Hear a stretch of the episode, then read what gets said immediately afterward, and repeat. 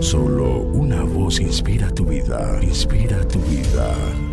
Una voz de los cielos, con el pastor Juan Carlos Mayorga. Bienvenidos. Y esta es la confianza que tenemos en Él, que si pedimos alguna cosa conforme a su voluntad, Él nos oye. Y si sabemos que Él nos oye en cualquiera cosa que pidamos, sabemos que tenemos las peticiones que le hayamos hecho. Primera carta de Juan capítulo 5 versículos 14 al 15. Por tu bien, no rehuses orar cuando Dios lo quiere y como Dios lo quiere.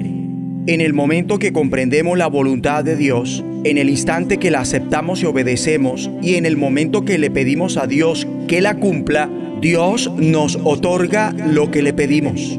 A la hora de hacer oración por cosas personales, la familia, la sociedad, el gobierno nacional o por las carencias en este mundo, hay que hacerlo conforme a la voluntad de Dios y no solo para que Dios oiga y actúe, sino para que sobre todo se cumplan sus propósitos y estos reinen en el mundo.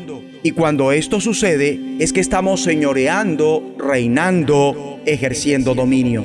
Cada vez que oramos, estamos siendo responsables en cuanto a gobernar la tierra mientras vivamos, pues Dios ya nos dio la potestad sobre el mundo y Él espera hacer la parte que solo se da en respuesta a nuestras oraciones.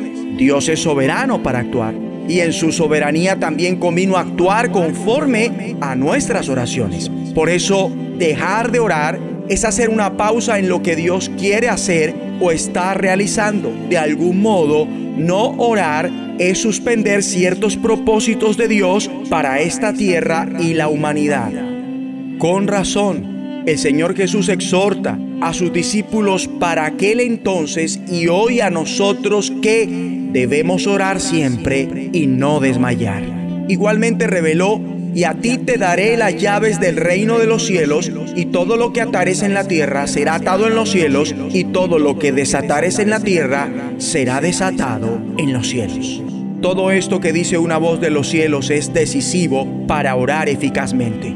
Dios está esperando que lo hagamos actuar en los asuntos terrenales. Bien lo dijo el rey Salomón, cuando oren, tú oirás en los cielos, en el lugar de tu morada, y perdonarás y actuarás.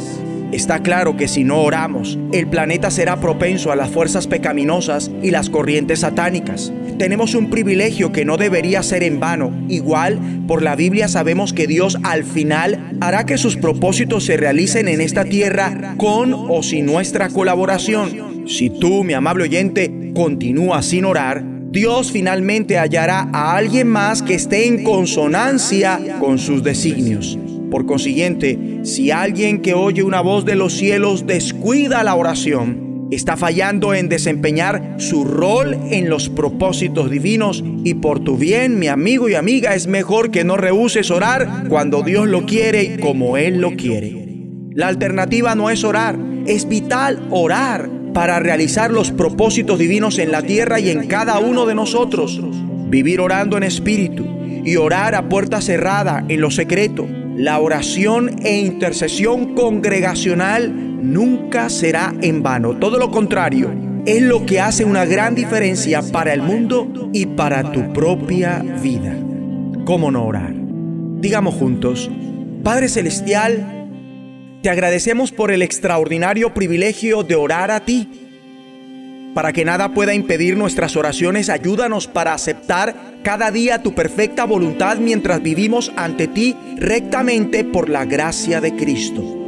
En la medida que procuramos a toda costa cumplir tus propósitos, ya que para ti todo es posible.